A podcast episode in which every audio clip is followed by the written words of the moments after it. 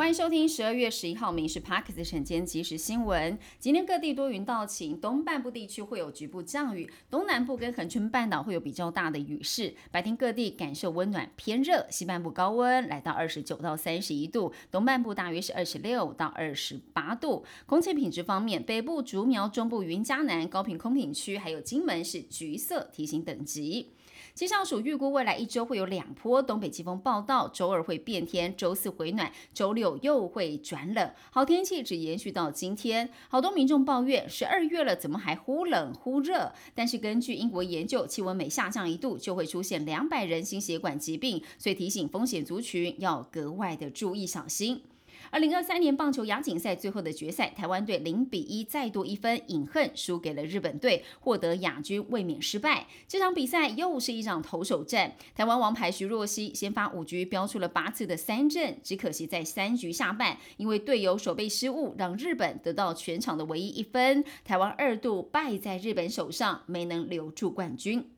高雄演唱会经济大爆发，先前宣布明年二月四号红发艾德会登世运主场馆开唱之后，最近又有消息传出，三月还有天团接力开唱。统计到十一月中旬，高雄已经举办超过五十二场演唱会，吸引大约是九十二点五万人次，观光效益超过了二十三亿元。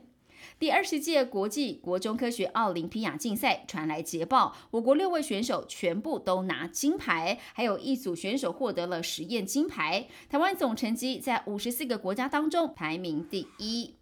没有礼让行人，最高开罚六千元。不过，竟然有人因为礼让行人，反而被开罚了两万四千块。有多元计程车经过了台北市中山区，要让行人通过停下来，就让乘客下车。后方车辆记得检举，在车道中任意暂停，车主收到了罚单。但很多网友也痛批说，罚的比不礼让行人还贵，也以为是六千元跟两万四千块钱的抉择。而事后警方决定从宽认定，撤销罚单。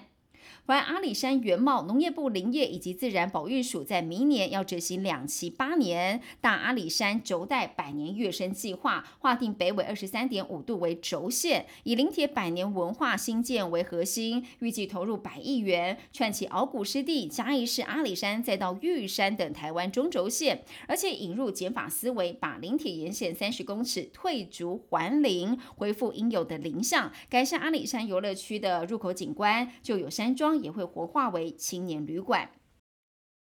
以色列战车进行了重大新攻势，攻入了加萨走廊南部主要城市甘尤尼斯的市中心。以色列总理纳坦雅胡要求哈马斯集团武装分子放下武器，强调哈马斯气数已尽。哈马斯表示，除非以色列投入有条件的囚犯交换人质的协议谈判，否则无法追回任何人质。申请已经有一百八十部以色列运兵车、战车跟推土机遭到了哈马斯战士部分或全部的摧毁。以上新闻由民事新闻部制作，感谢您收听。更多新闻内容锁定下午五点半《民事 Parks 晚间即时新闻》。